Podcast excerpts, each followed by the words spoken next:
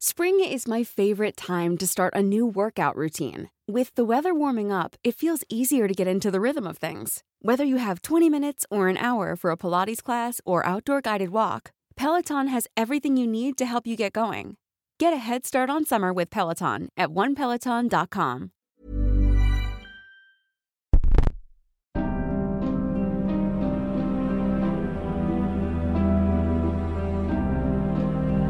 Bienvenidos como cada miércoles a una nueva emisión de Radio Macabra, su programa favorito de la noche.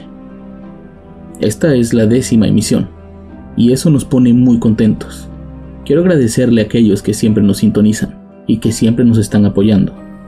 Quiero que sepan que leo todos sus comentarios y me llenan de mucha emoción. Aceptamos las críticas como vengan y tratamos de crecer con ellas. De verdad, muchas gracias por estar al pendiente de nosotros. En esta ocasión tenemos una historia de carretera, una historia real, una historia que le puede pasar a cualquiera de nosotros. Acércate una copa de sangre y siéntate a escuchar este relato llamado Nunca te detengas en carretera, traído para ustedes solo aquí, en Radio Macabra, éxitos que te matarán de miedo. Comenzamos.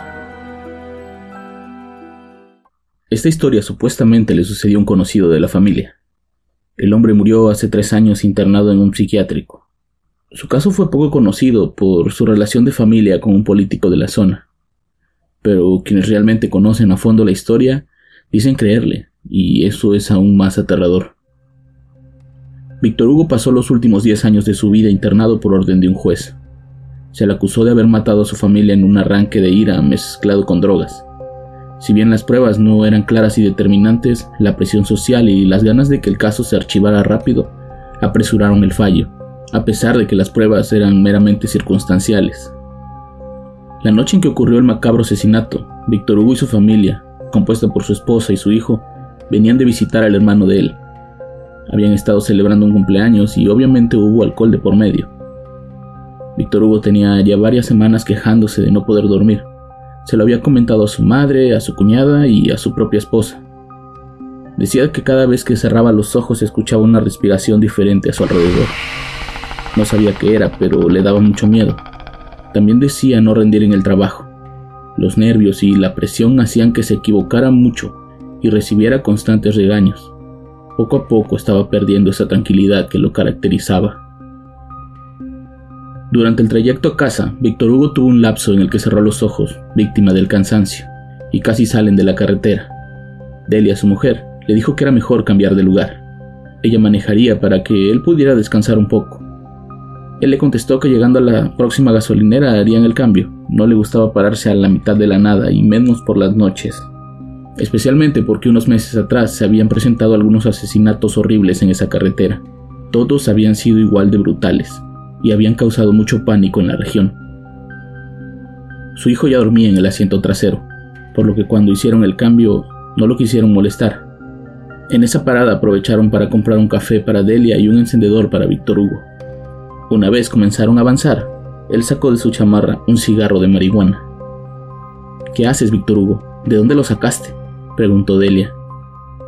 Me lo regaló mi hermano, dice que con esto voy a poder dormir bien y la verdad es que sí quiero intentarlo. Nada me funciona. Eso causa adicción, amor. Sí, también lo hace el café y la coca, pero esto parece que me puede ayudar a dormir. Las otras cosas no. Bueno, pero no fumes enfrente del niño. Va bien dormido, solo le doy unos toques y cuando me dé sueño, te lo juro que lo tiro. Delia siguió conduciendo. Iba visiblemente molesta. No contestaba a la conversación de su esposo y solo se limitaba a decir que iba concentrada en el camino. En esta recta fue donde encontraron a los dos chavos de la motocicleta, dijo Víctor, haciendo alusión a un terrible caso en el que un policía de caminos encontró una motocicleta encendida y parada a media carretera. Tenía encendidas las luces y parecía no tener mucho tiempo de haber sido puesta ahí. Dio aviso a la central y cuando buscaron a los dueños encontraron los cuerpos de dos jóvenes que viajaban en esa motocicleta. Habían sido brutalmente asesinados y amarrados a un árbol cercano. Nunca se determinó quién había cometido aquel horrible asesinato. Deja de hablar de eso, sabes que no me gusta hablar de asesinatos y menos en esta carretera. Mejor duérmete o haz algo con tu cigarro ese, contestó molesta Delia. Víctor Hugo olfateó el miedo de su mujer y siguió contando y contando más historias sobre aquella carretera, hasta que de pronto su hijo despertó. El niño despertó con una tos incontrolable. Padecía de alguna enfermedad en los pulmones y constantemente le pasaban esos episodios. Delia le dijo a Víctor que tenían que pararse en alguna farmacia o alguna tienda en la carretera. Tenían que comprar agua para darle su medicina. La estación de servicio más cercana está como a unos 20 minutos, le dijo él, pero ella necesitaba algo más rápido. Conociendo un poco la zona, ambos decidieron doblar en un camino vecinal. Sabían que más adelante había una especie de tienda donde mucha gente pasaba a comprar cosas que no eran precisamente legales, pero al menos sabían que ahí conseguirían agua para poder ayudar a su hijo. Se internaron en ese oscuro y lóbrego camino. Mientras avanzaban, la civilización se perdía poco a poco. Únicamente podían ver árboles y rejas viejas de los ranchos locales, hasta que por fin vieron las luces de un pequeño pueblo. Ahí debe ser, dijo Víctor Hugo. Efectivamente llegaron a una tienda. El resto del pueblo se veía completamente abandonado. Las casas no tenían luces encendidas y no había casi gente en las calles.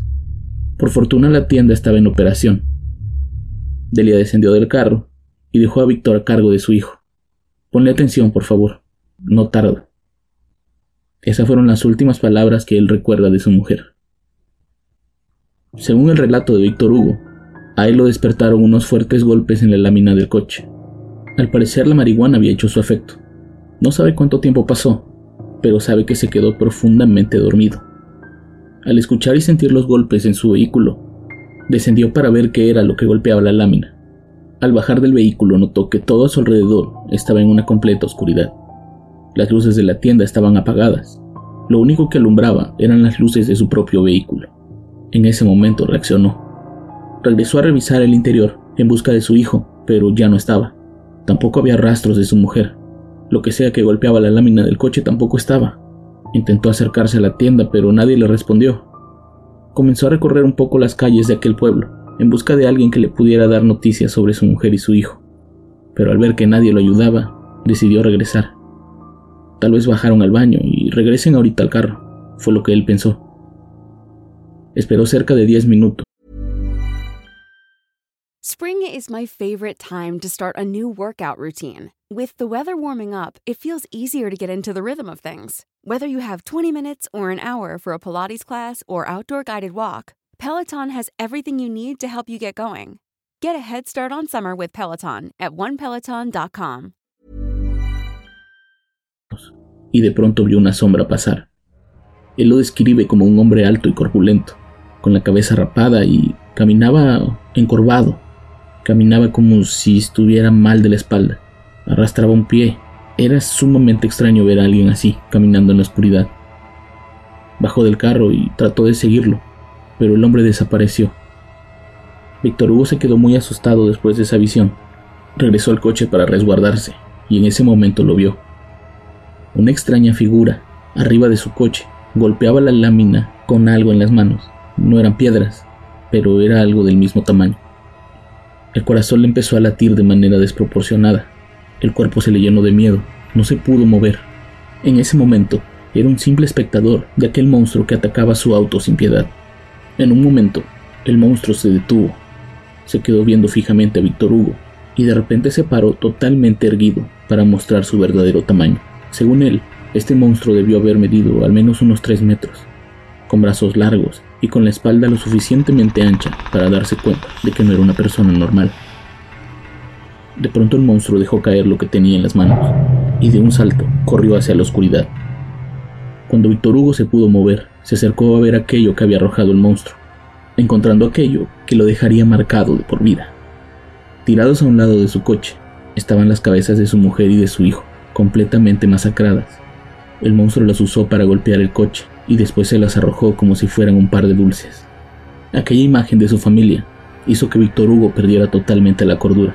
Asustado y sin saber qué hacer, corrió por el camino por el que llegó, en busca de la carretera.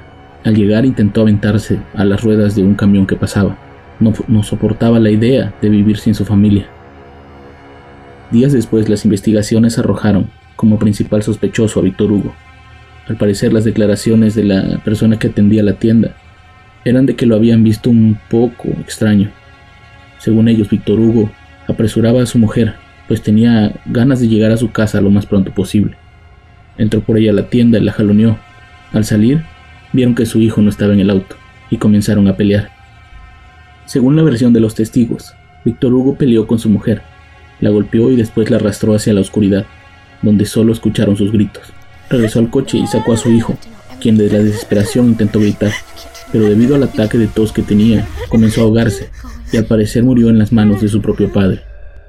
Víctor Hugo supuestamente cargó el cuerpo hasta donde había llevado también el cuerpo de su mujer, y ahí la gente ya no pudo ver nada más. Nadie hablaba de un supuesto monstruo, todos lo culpaban a él, a pesar de que no había pruebas contundentes de que él había cometido esos crímenes. Por la manera en que las cabezas habían sido arrancadas, era imposible que hubiera sido él. No tenía rastros de ADN en las uñas, ni tampoco en la dentadura. No portaba armas, tampoco encontraron ningún artefacto con el que hubiera golpeado a su familia. Las pisadas en la tierra no coincidían con el calzado que él usaba, y por más extraño que parezca, no presentaba las típicas lesiones que presentan aquellos agresores que usan un palo o una navaja para matar a sus víctimas. Generalmente se lastiman las muñecas cuando son inexpertos, o terminan dañándose un hombro cuando usan un artefacto contundente. Víctor Hugo no presentaba absolutamente nada de eso, pero tenía en la sangre una mezcla de alcohol y marihuana, lo cual lo hizo un blanco fácil para las autoridades necesitadas de encontrar un culpable. Por recomendaciones de expertos, Víctor Hugo fue encerrado en un psiquiátrico. No podía ir a una cárcel normal, pues se supone que era un peligro para la sociedad. Él nunca dejó de apoyar su versión. Siempre dijo que él no sabía lo que les había pasado, y describía y pintaba a aquel monstruo en su celda, una y otra vez. Su familia poco a poco lo fue abandonando. La culpa y la vergüenza los obligaron a emigrar de la ciudad. El pobre Víctor Hugo pasó los últimos años de su vida encerrado, jurando que había sido un monstruo quien había acabado con su familia. Amigos y conocidos decidieron apoyarlo. Querían llegar un poco más a fondo en aquella investigación. Comenzaron a visitar aquel pueblo y comenzaron a recorrer un poco la carretera por las noches. Descubrieron que en la zona ocurrían muchos más asesinatos de los que nos hablaban las autoridades, casi todos en circunstancias totalmente aterradoras. Los patrones se repetían, incluso los mismos lugares también. Por alguna razón la gente de ese pueblo prefería quedarse callada, a pesar de que habían perdido familiares y amigos, no hablaban, se callaban todo. Era como si supieran la verdad y aún así quisieran guardar el secreto. Las desapariciones y apariciones de cuerpos han seguido ocurriendo en aquella carretera entre los estados de Hidalgo y Veracruz. A pesar de que los asesinatos presentan las mismas hechuras y los mismos métodos de tortura, no hay un solo responsable. Se cree que el asesino sigue suelto y que lleva más de 20 años azotando la región. Para mucha gente, el caso de Víctor Hugo y su familia era un evento aislado. Creían que era algo que solo ocurrió una vez y no se volvía a repetir. Pero para quienes están más enterados del tema, creen que la muerte de la esposa e hijos de Víctor Hugo son uno más a la larga lista de víctimas de aquello que azota esa zona del país. Nadie quiso creer la historia de Víctor Hugo y es por eso que hoy se las quise contar. Porque mi familia y yo sabemos y estamos seguros de que aquello sigue suelto y que nadie le quiere poner un freno. Así que la próxima vez que viajes por carretera, cuida hasta el más mínimo detalle. Trata de pararte lo menos posible. Y si transitas por alguna carretera sola, trata de hacerlo acompañado. No te arriesgues de más, y tampoco a tu familia. No vaya a ser que seas tú el próximo que pierde la cabeza y los asesina, o al menos esa sea la versión que nos cuenten a todos.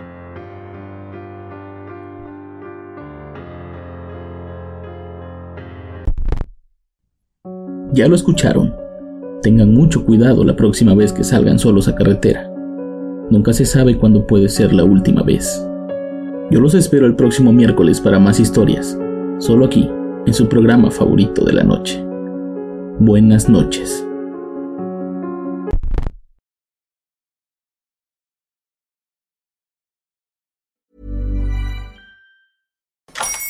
Hola, buenos días, mi pana. Buenos días, bienvenido a Sherwin Williams. ¡Ey! ¿Qué onda, compadre? ¿Qué onda? Ya tengo lista la pintura que ordenaste en el ProPlus app. Con más de 6.000 representantes en nuestras tiendas listos para atenderte en tu idioma y beneficios para contratistas que encontrarás en aliadopro.com. En Sherwin Williams somos el aliado del PRO.